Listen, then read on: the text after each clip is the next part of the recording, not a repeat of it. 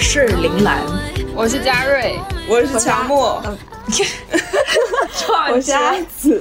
Hello，我是乔木。好久不见，朋友们，我们拖了特别久，今天终于来连线一下远在华盛顿的乔木老师。我们今天要聊的东西呢是独居。独居呢，让我们先在这里给他一个自己的定义。独居的没理想的定义是什么呢？独立于父母的居住就是独居，非常严谨。因为本来跟乔木商量了一下，我们可以最近聊些什么东西。刚好乔木也去了 America 读书嘛，我也开始了那种独立于父母的生活，所以就想说我们可以聊一聊这个。我们这唯一一个符合真正意义上的独居的人，就只有嘉瑞老师，是真嘉瑞老师什么鬼？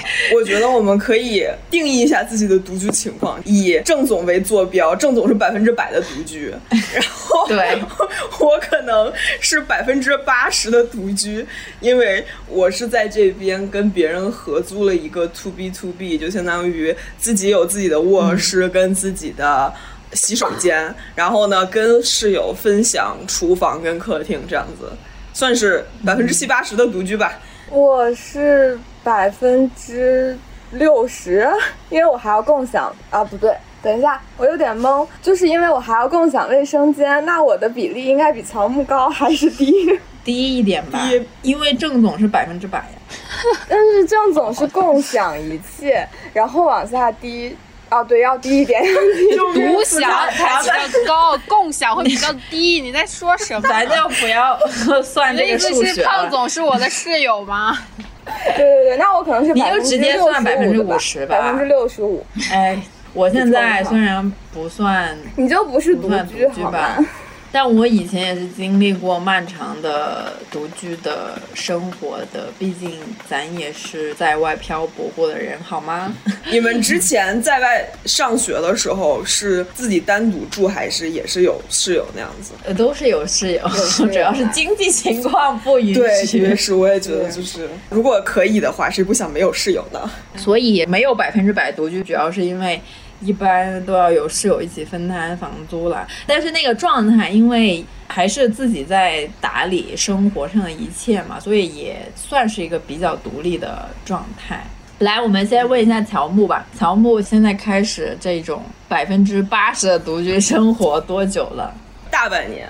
那你现在有收获什么新的生活技能吗？嗯，我感觉做饭变得更加熟练了。然后，那你以前做饭也蛮熟练的呀？不不不不不，在这边感觉独居之后的做饭是一种统筹学。首先，我不能接受做饭两小时，吃饭十分钟，所以我尽量把我的做饭控制在半个小时以内。然后呢，你需要对自己一个星期能吃多少这件事儿非常有数，因为我基本就是一周去超市大采购一次。然后，如果我这周没买够，或者有的东西没买的情况下，就得再去一次超市，我就懒得去，所以就得提前想好。就比如，呃，我还是挺喜欢吃青菜的。但是青菜呢，它又放不住，并且你一个人吃又吃不了多少。你想买这几样菜，然后如果它们不能搭配在一起的话，就会有一样菜在你的冰箱里面坏掉。然后呢，你再把它扔掉的时候又很痛苦，所以需要在一周的末尾的时候想一个清冰箱的方法，怎么能把所有剩下的菜都差不多把它做完。我感觉自己出来住，然后完全的自己给自己做饭之后。好像会更认识到一个真理，就是你想吃的东西和你可以每天吃的东西，和你可以做的东西和你可以每天做的东西是四样完全不一样的事儿。但是我之前是听说过我的一个朋友，也是留学的时候认识的，然后他是一个男生。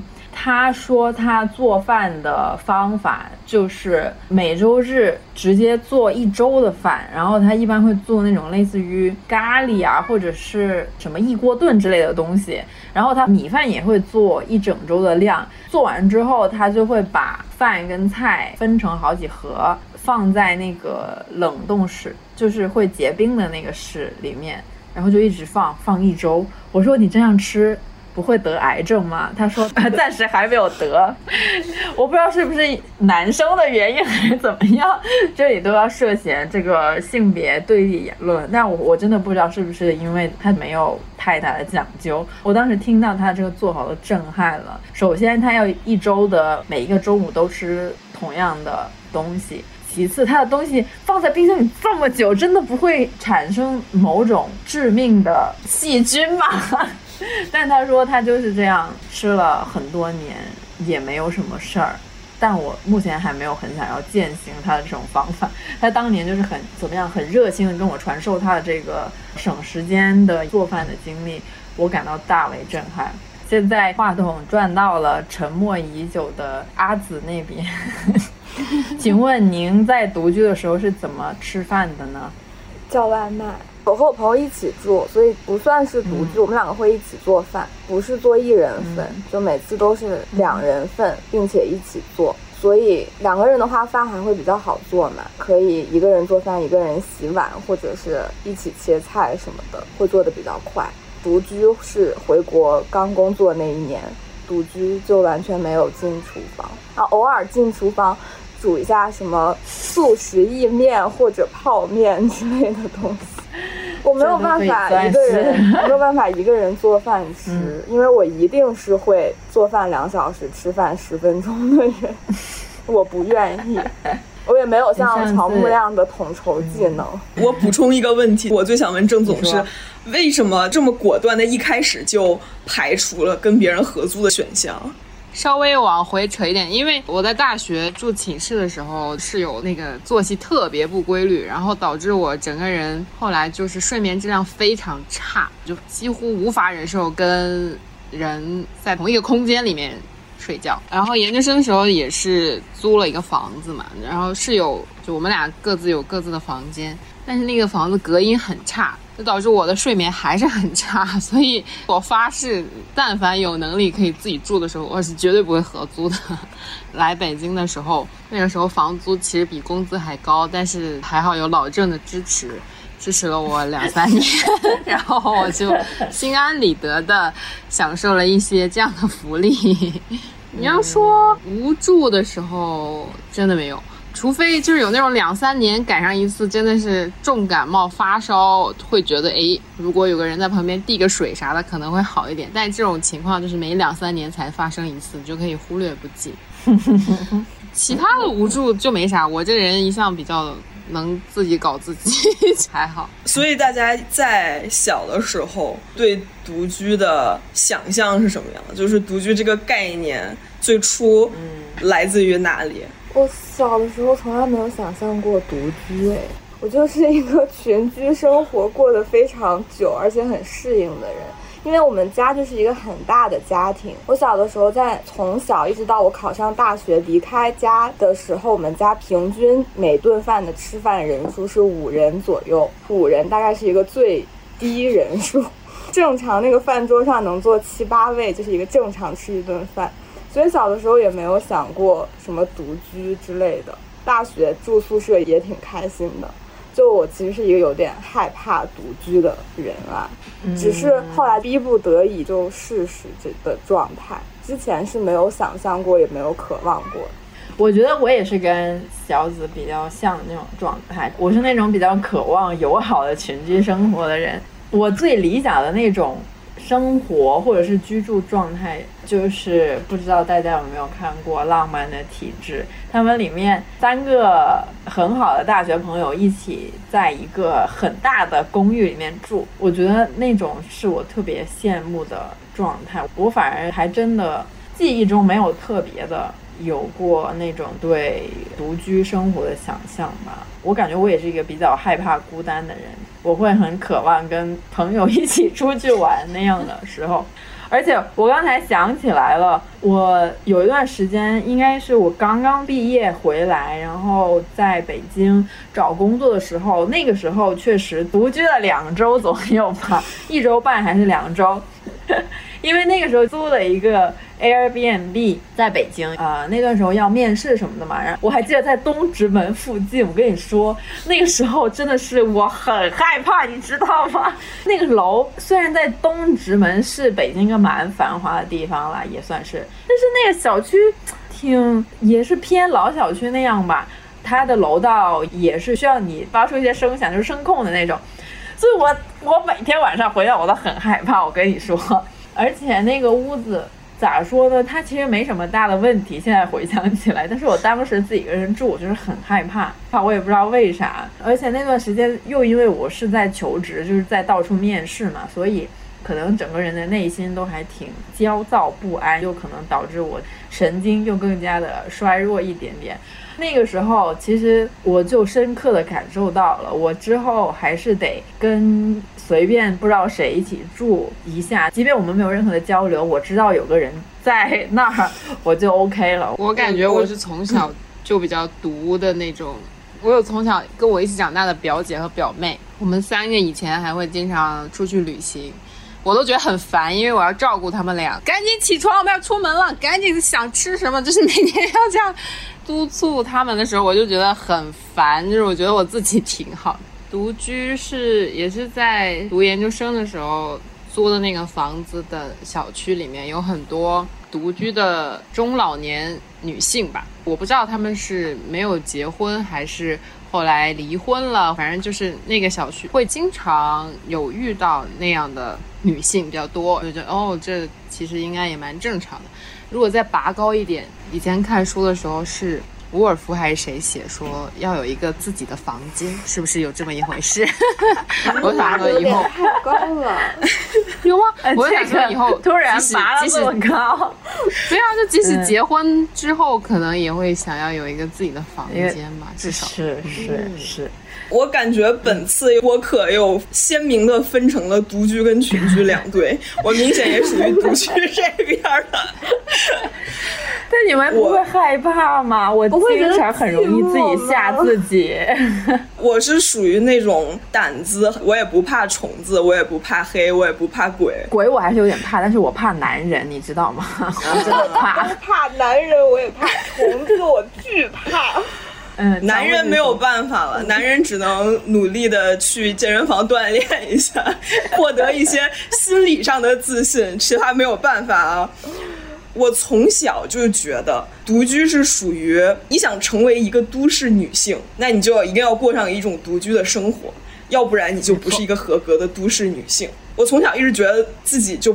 不是，就是活在一个村儿里。我心目中的都市女性就属于那种，你可能在一个小城市生活，然后呢，你的中学会到达一个更大一点的城市，然后大学会到达一个更大一点的城市，然后呢，你毕业之后会自己找一个新城市，开始自己的独居生活，那样才是一个独立的都市女性。而我的生活轨迹是我从小到大一直在盘旋，盘旋在一个村儿里，然后你的同学稍微打听一下就能知道你幼儿园穿什么色的裤衩。然后，那你也是海淀村啊，是吧？不一样就不一样，虽然只是一个稍微大一点的村儿，但是人际关系跟村里是一样的。嗯，我应该是中学的时候看到青山七惠的书，就是什么一个人的好天气啊这些，然后那个时候就觉得，哦，这就是我心目中独立都市女性的样子。但是呢，大学的时候和工作了之后，也没有达成这个。想法，等你回来，我们我可以接受跟你合租，或者是我们住很近也可以。天哪，我得到了在场唯一一位百分之百 独居人士的认可，就感觉跟吴师傅一起生活会很幸福。那那肯定很幸福啊！我觉得你们俩都会做饭，那你们俩就可以互相给对方做饭，比一下谁做的更好吃一点。我刚才。也尝试去想一个价值，我觉得我害怕的原因也跟这个社会高度原子化相关，因为咱就是没有邻里关系，就我们都很那个叫啥，很流动性嘛。就去了一个新的地方，你不认识任何人，我也不知道我的邻居是什么，所以我就很容易有各种各样的想象。一整天，你要么你就自己出门，或者是晚上回家，你就根本没有跟邻居有交流的关系，所以其实是会处在一个比较。害怕的状态，就假如说我知道我的邻居是谁的话，我可能那自己住还是没有问题的。我们可以说一下，觉得独居生活最麻烦的地方是什么呢？我刚刚在路上想了一个，但是也不算麻烦吧。我我就今天忘记吃晚饭了，回家路上才想起。一般如果有就是这个话，大概大概不会忘记这种事情。我就是两个人还会比较开心的想说吃什么，但这个可能是。只是跟你所处的地域有没有那种外卖有关系吧？你自己一个人，你也可以叫外卖，啊或者是叫比较好吃。对，可能就没有那么划算。会说点一大餐吧。但是我会自己点小龙虾自己吃，自己点香辣蟹这种大餐。那可能还是跟个人的享受能力有关。比较麻烦的，就我除了生病之外，我目前还没有遇到什么。真的有麻烦的事情，可是刚才你们说的这个对我来说不是独居的不好，是独居的好处哎，因为我如果一个人住的话。我就可以精准规划。我的习惯是在前一周写下一周的菜谱，这样我就能决定我买什么，就能决定我在冰箱里面冻什么，怎么样在前一天把第二天要吃的东西拿出来化掉。如果有另外一个人参与我的午饭，并且他不提前几天给我一个准话的话，我就不知道。我应该怎么规划我这一周的食材？你要随时征求别人的意见，并且对于中午吃什么这件事儿，你也不能要求他提前一两天给你一个准话，因为当天是会变化的。但是我吃什么我不会变化，我排什么我就让自己吃什么。然后我就觉得，我每天定时定量半个小时的午饭陷入了一种不可控，让我感觉很烦躁。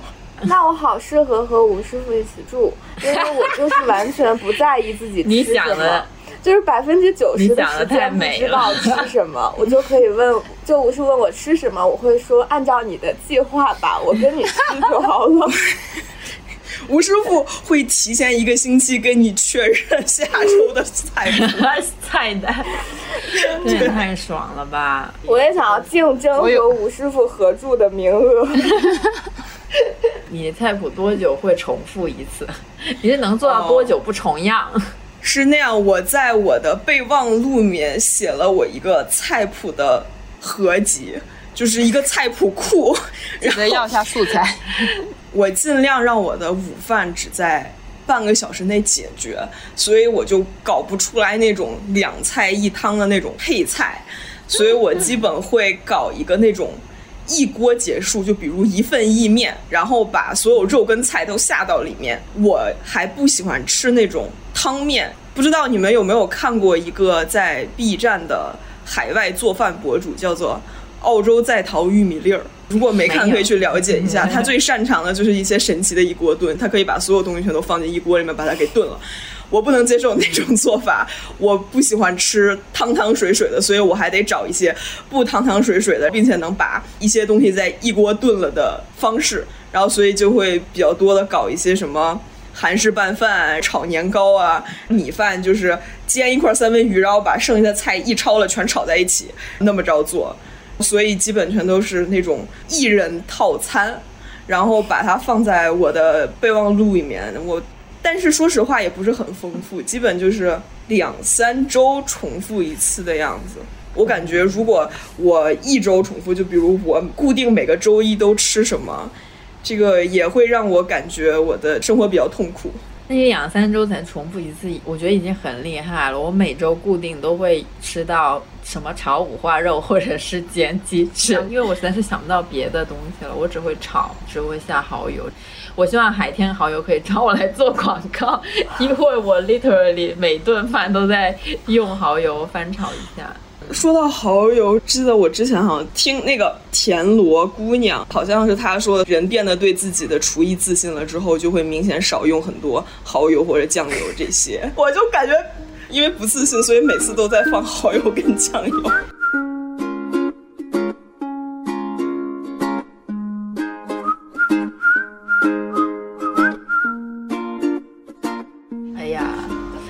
想问一下，你们在独居的时候就没有发生过任何令人害怕的事情吗？可能因为我独居的时间还不够久，我有一次是遇到半夜三点响火警，因为我之前在香港住宿舍的时候，那栋楼一天能响三次火警，所以响了火警根本没有人跑。在这边响火警，我就在纠结我要不要跑。然后后来我打开门观察了一下，发现大家都跑了。我说那我就跑吧，跑到楼下发现。整个楼下像一个大动物园儿，大家全都是穿着睡衣，用仅有的理智牵了狗绳儿把狗弄下来，还有一些比如抱着猫、抱着兔子、抱着刺猬，整个楼下就像一个大动物园儿。然后大概就是半夜在半梦半醒之间撸了一会儿狗就上去了，也还好。我是有遇到过那种，我以前和我朋友一起合租的时候。有一次，他应该是出差了，只有我一个人在家，我就听到，不知道是隔壁屋还是楼下之类的。那天晚上，我就是听到有一个男人在很生气的乱叫，我具体他在骂什么东西我听不清楚，但是我听到了一个很大声的、很生气、很愤怒的男生一直在说，一直在喊话，然后我就特别紧张。因为我们家的门还是个那种密码锁吧，我就总担心会不会 somehow 它就被打开了 之类的。我那天晚上我就特别害怕，后来我就把我自己房门给锁上了，才去睡觉的。我确实是有遇到过这种事情，会让我感到非常的害怕。看来大家都没有，大家都非常的。幸运，不过我觉得的确是你独居习惯了之后，就会有一种觉悟，把用自己当做生产队的驴，感觉就是自己什么都可以干。然后呢，去买东西啊，包括那种大众购物，然后去搬东西，感觉都可以。我一般出去超市购物，拎一个。我之前从国内带过来的那种网兜，那个网兜我用了三四年了，在国内超市买东西的时候就是，到这边的时候它就破掉了，我就没办法，只能在这边又买了一个。但是在这边买的那个，对于我的身高来说，它就不太合适，它那个肩上背的地方就有点过长，然后那个包有点过大，但是我也没得可挑的。就只能用它。呃，我基本是每周去一次超市，每次会买很多东西嘛，然后就用它拎。然后发现我每次拎它的时候，大概率会有热心的群众给我开门，我就很迷惑这一点，就说我背它的时候有人帮我开门的概率也太大了吧。直到有一次我背着它路过一个超市的橱窗，我能看到我自己的倒影，我就发现我背着那个。大网兜真的好像一个逃难的霍比特人，然后就是就像是就非常形象，像是他们马上要打到袋底洞之前，然后那个霍比特人背着包袱皮逃难的时候，就是我背着那个网兜往回家走的时候。你实际上没有感到很窘迫，这也还好吧。以前上学的时候去中超买东西或者去超市，真的是一个巨大的麻烦，就是要背很重的，而而且我又很爱喝什么牛奶呀那种，每次都是背到要死。然后刚来北京的时候，一六年那个时候还没有盒马，也没有京东到家，还是需要附近有超市都蛮近的，可能走路十分钟就有那种巨型的超市，但是要往回背东西。还是非常困扰我的。我就记得那个时候，每个周日的下午都是固定采购日，就一定得去，不然下周没吃的了那种。自从有了京东到家，有了盒马之后，我觉得就是独居生活没有任何障碍了。感谢互联网巨头给我们的生活提供了一些方便。你们喜欢独居的人会比较有丰富的内心世界一点，因为你们不会在某一个不出门的周末感到。心中有一丝丝的孤独吗？有啊，所以呢，然后呢，那你咋办呢？找点事儿干呗。Like what？看个剧、看个电影、做个脸。但你是比较享受这种自己安安静静的过一两天这样的日子吗？陈皮还在的时候，我们有讨论过这个问题。我说我还是会有那种，比如说看了一下午电视剧或者看了一个电影，看完了之后的那种怅然若失，就是你从一个想象，你从一个世界脱离出来，然后回到自己世界的那种空虚感。陈皮那个时候就告诉我，他早就没有了，他可能是一个过程。我发现我现在也没有了。一个电影看完了就看完了。那你们自己有没有一种独居的 routine？你自己一个人一般一天是怎么过去的？假如说就是一个周末，然后你也没有什么特别的事儿的话，如果我一个人的话，我的生活在床上而已，只有吃饭的时候会下床，吃完饭继续回到床上。你腰不疼吗？你颈椎不疼吗？会疼，然后就会在晚上的时候做一下腰部拉伸。我可以一整天都在床上看看电影、看看书，不离开床，没有问题。吴师傅呢？吴师傅的周末，我感觉我周末好像会花挺多时间做家务的。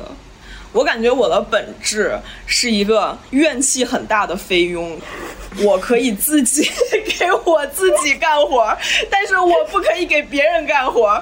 我给别人干活后，我就会怨气很大；我给自己干活的时候，我就感觉我还可以蛮 peace 的。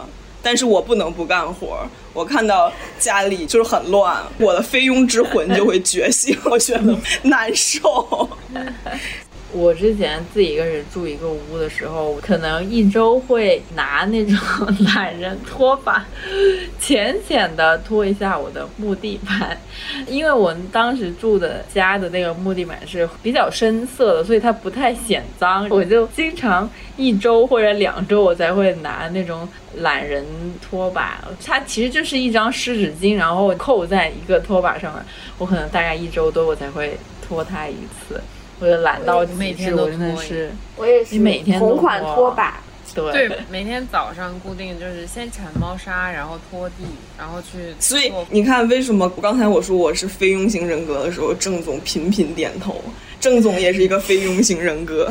我是拖到上周才把我冬天的大衣和羽绒服拿去送洗。啊，那这有点太久了吧？挂在衣架上挂着，然后就想着我这周一定要去送，然后一直拖到夏天来到，都都要立秋了，姐。对，就是又要该穿了的时候，就赶紧送去洗。对，再等一个月左右，可能就可以穿一穿的程度。我平时还挺喜欢在小红书或者什么上面看一些功课，就是讲。要去超市里面买哪个牌子的清洗剂，它能把哪里给擦干净？去买哪个牌子的什么下水道清洗剂，它能把你的下水道里的头发给溶干净？我现在还在跟我爸妈视频的时候，跟我妈说家里洗衣机该洗了，让她把壁橱里面我买的洗衣机清洁剂拿出来洗我们家的洗衣机。我感觉你们这些比较喜欢独居的人，一般对生活质量还是有一点要求的，或 者说你们是会自己起来干事儿的那种人，像我跟阿紫这种咋说呢？简单来说就是 能不干就不干。但我们两个都是这种人格，所以彼此也不会互相嫌弃。我们大概是会两周或者三周请一次阿姨来整体打扫，然后剩下的就不太做事情了，最多是哪里觉得太乱了，然后随便收收这种状态。嗯，一切都靠阿姨。对，阿姨真的是所有漂泊在外的青年的生活之光。对，心灵之感恩所有阿姨，真的觉得阿姨应该月入一万的程度，他们真的很重要。我觉得，我发现了，我实在没活干的时候，我还可以去做阿姨，虽然我可能会是一个怨气很大的阿姨。真的真的可厉害，我是不是那种会救我狗命的人？所以，如果你们两个有非常懒惰的室友，会相处的不开心吗？就是会嫌弃他吗？当然了，但我已经说了，我是一个怨气很大的菲佣，但是我应该不会表达，但应该我应该不会表现出来，我只是每天一边擦灶台一边怨气很大这样子。但我是那种眼不见为净的那种人，就只要我看得到的地方，我还是会保持一个表面性的干净。比如说我做完饭，我是肯定会把那个灶台给擦干净，因为我不能忍受它上面全都是黏黏的，都是油。只要我看得到，我就会去做。但是比如说像什么纱窗这种，我就当我看不到，我就一直都不会擦。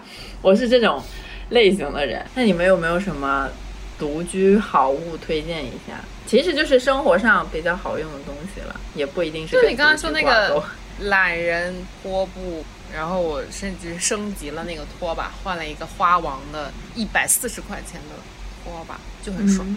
呃，我真的觉得，一般只有这种像二位一样热爱生活，对生活质量有一定的追求，也不是那种特别懒的人，才能够过好独居生活。比如像我这种，很多事情都得过且过，但我已经算是得过且过的人群里面比较不得过且过的那个人，因为做完饭我还是会把那个灶台擦掉，然后垃圾我都是会及时扔掉的那种人。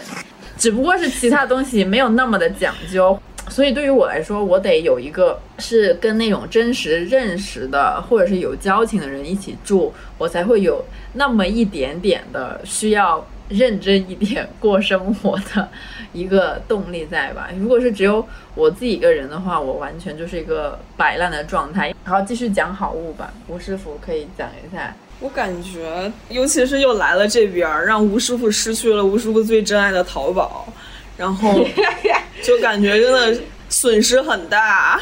损失确实挺惨的。不过我感觉我也是有了一些吃饭上的感悟，就是其实之前跟家人住在一起的时候，你觉得你爱吃的东西也不一定是你真正的一个饮食习惯，反而是你自己住了之后。因为一些不必要的浪费时间的东西就懒得做了，所以可以更好的再审视一下自己真实爱吃的东西是什么。因为大家平时觉得比较好吃的，基本就是炖菜呀、或者那些，那些都很费时间。我就在想，就比如好吃的东西，无非就是几样嘛，一样是高油，一样是高糖，然后碳水，还有各种奶制品。然后我就在想，就这些哪些是我真正必不可少、不吃会死的？想到最后只有碳水，其他我都可以不吃。所以你的独居好物是什么？是碳水吗？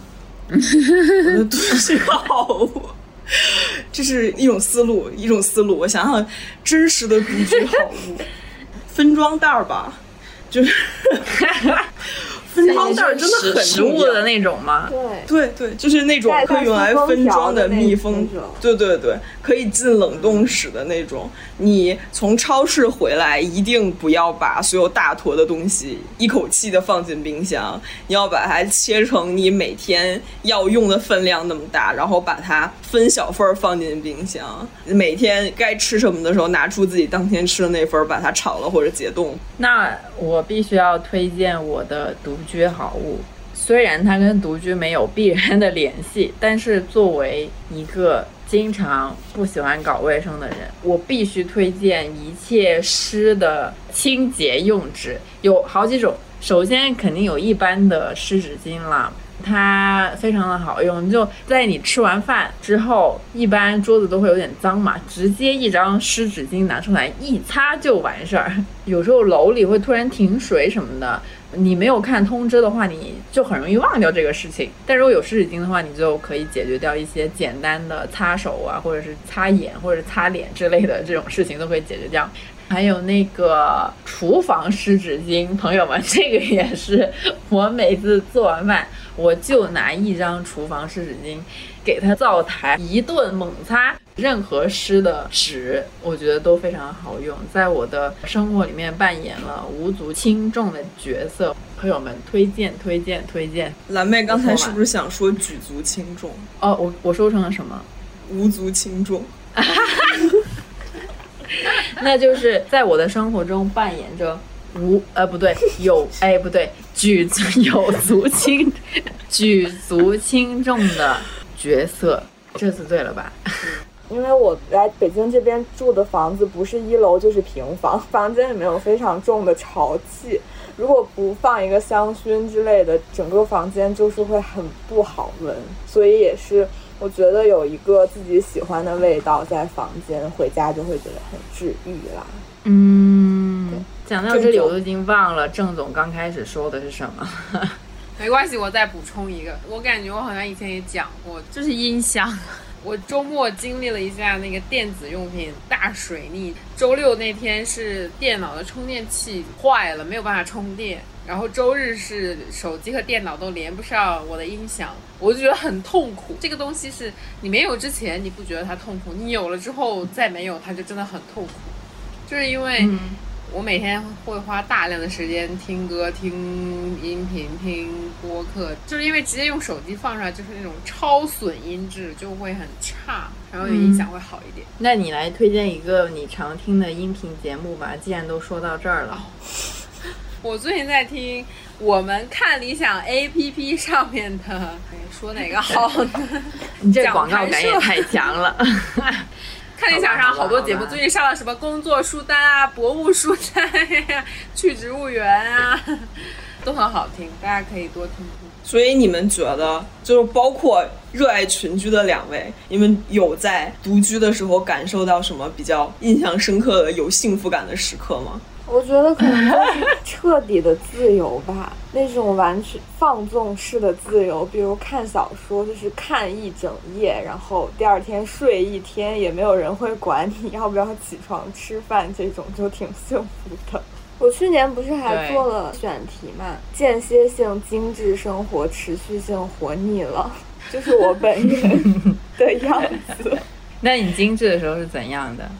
精致的时候就是会好好做饭啊，打扫房间、收拾、锻炼，就买好看的锅碗瓢盆儿。然后吃饭的时候，就因为懒得洗，就直接用锅吃，可以只用洗一个锅的状态。我也经常这样，自己一个人的时候做的饭全都是一个大碗可以装下来。独居人士必备就是那种。大概有这么大，就有脸那么大的碗，因为它可以有一半拿来放饭，另外一半就可以放菜。对，我觉得我每天盛饭愿意用碗扣一下，只是因为我有洗碗机。我要没有洗碗机的话，我不会这么干的。我感觉我也没有特别大的幸福感，除非是那种。我知道，呃，我的室友他会回来，但我短暂的拥有一段完全自己的时间，那个时候确实还蛮高兴的，也是属于那种跟阿紫相似的，早上彻底的躺在床上就没有任何的这个社交需求，因为有的时候，比如说周末时候，知道室友在的话，还是得。差不多时间多少要打个招呼之类的，因为得让他知道我还活着，或者呃我没有出门。但如果比如说我室友他不在，接下来一整天就只有我自己一个人在的话，就确实会挺爽的，因为整个人就是一个放飞自我的状态。但是在我的内心中，我知道我的室友他还是会回来，所以那个叫啥，还是很有安全感的一段放飞自我的状态。对，蓝妹跟阿紫的本质真的都很热爱人类，哎，是啊，因为她能给我提供安全感，我真的很害怕孤独，然后也害怕就算事儿，害就算 没有任何交流，在彼此的空间，也会觉得这个房间里有其他的人类就很好，没有错，叫有点人气，你懂？对对对对，就你想到你回家，家里面有另外一个人在等你，对，很幸福。啊，差不多是这种意思。即便以前我跟我室友，他是我大学同学，我们一起住的时候，即便他家里面开了一盏灯。他只是为他自己而开的，但是我我还是会感到心里面很踏实。就在我打开我的出租屋的那一瞬间，哦，看到他的房间亮着灯，他为他自己开的灯，但我还是会感到有一些安心。但我感觉百分之八十独居对我来说，感觉还有点快乐的一点就是很多东西你不用期待去跟别人商量。你想干什么就可以干什么，就比如你要去超市，然后又问别人要不要一起去，或者你去吃饭要不要别人一起去，你去看电影要不要别人一起去，你在跟别人商量之间，你这边会有一个有有几个你可以的时间，或者你可以接受的选项，但是你心里其实是有一个最优选项的。但是呢，你把这个选项丢给对方之后，你还要等待对方选一个，或者对方也不一定会选你心中的这个最佳选项。这个时候就其实虽然达到了一种商量的结果，但是呢，当然没有你自己马上就去做自己的最佳选项那么爽。现在呢，基本就是忽略了这个可以需要商量的过程，想去我感觉我想安排我今天去干什么，我就可以直接去干。然后呢，我需要买一个什么，我就可以直接去买，这种感觉还挺好的。嗯，对。独居的话，就是一个直来直往的生活状态，基本上就没有任何的这个社交需求或者是社交义务，这一点确实是挺好的。但是大家小心，就独居可能会发展成工作狂哦，没有一个下班 或是。乔木现在有学习狂的状态吗？学习狂，倒没有那么爱学习吧。但郑总的言下之意，他就是一个工作狂的状态，因为独居，所以工作狂也还好啦。我觉得就算我工作的时候，我也没有郑总那么爱工作，真的。我觉得我的菲佣之魂不会流向工作，他只会在生活这一块儿。我觉得。就之前听王芳老师那个节目讲大五人格里面不是有个尽责性嘛？我觉得我跟他很像，我把我所有的尽责性都用在工作上。其实生活之中，我对我自己的要求很低了，已经。你怎么低了？你早上你都起来做饭，大姐。我就是保持，我就是维持一个非常基础的打扫卫生和吃饭而已，其他事情我都比较。这对于很多当代请问在你眼里，我是不是都不算是在活着？不，而且你会花很多时间对自己的身体也好、精神也好进行一些 关注，但我没有，我就是那种贼懒。就我妈有的时候跟我视频说：“你头发怎么整的？你就不能去收拾收拾？”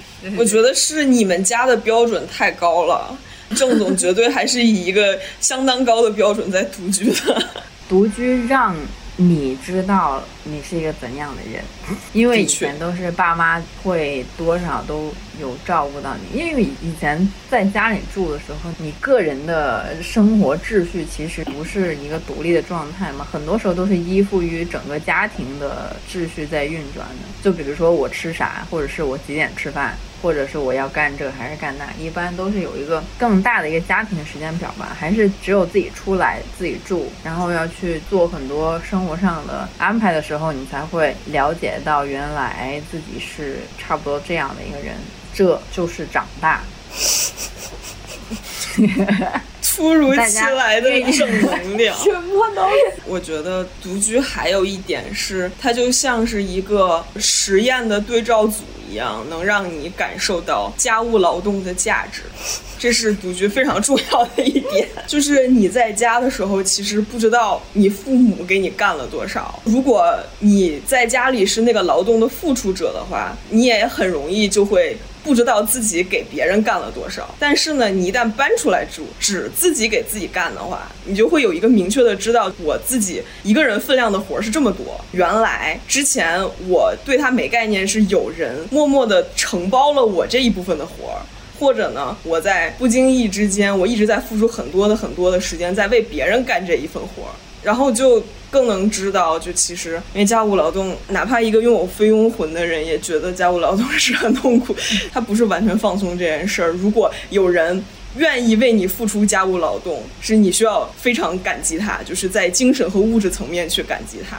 我是觉得，因为我就是一个很容易过度为别人考虑，然后。太过敏感，比较在意周围人的看法、情绪的人，所以我觉得独居是我必然会选择的一种生活方式，就是可以在家里给自己留一块，不需要再用一根弦去想别人的那么一个状态。然后呢，独居会让你有一些自己那种非常非常小的趣味。我最近新买了一个风铃，有的时候早上一打开窗户有风的时候就会响，就是这种小小的趣味。你就慢慢的把它充满你的空间，就特别幸福。小小小小的一点一点的做一些改变，然后就发现慢慢慢慢，整个空间全都是你很喜欢东西的时候，都是你的品味的时候，你就会觉得很踏实。我会觉得独居生活本身让我发现，好好过生活是一件很需要智慧的事情。因为像我们这种就是在优绩理念下长大的人，就从小到大会觉得说要做有用的事。学习的时候就是要做跟学习有关的事情，除了学习之外，其他的事情都不重要。那可能工作之后就是要做跟自我成长有关的事情，其他的事情都不重要。但是人上了年纪之后，就会慢慢的发现，真的生活本身。是非常重要的，以及很需要智慧和花精力才能过好。小到说什么清洁剂会比较好，什么店里会有怎样的折扣，都是非常值得去。想和做的事，还有什么怎么养植物，也是我最近很好奇的事情，就很想要开始养一下植物，因为之前每次都以失败告终，就是会觉得可能我们最后还是要花很多精力在这种事情上，才能真的过上充实的日子吧。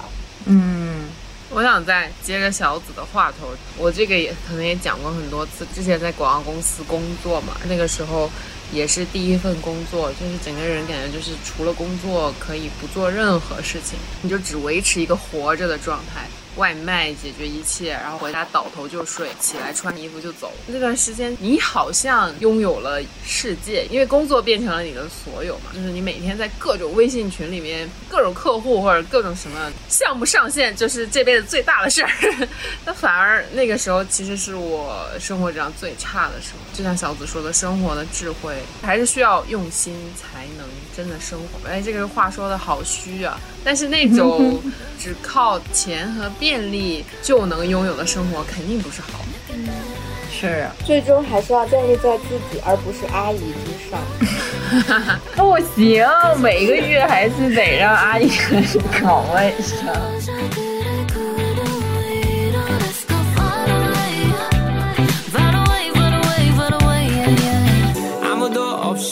지나쳤지만 굳이 안 필요해 안무는. 고개 돌렸지. 난 아니었지. 난 보이지가 않아. 너 말고는 심장 곧장 하늘 위로 뛸지 몰라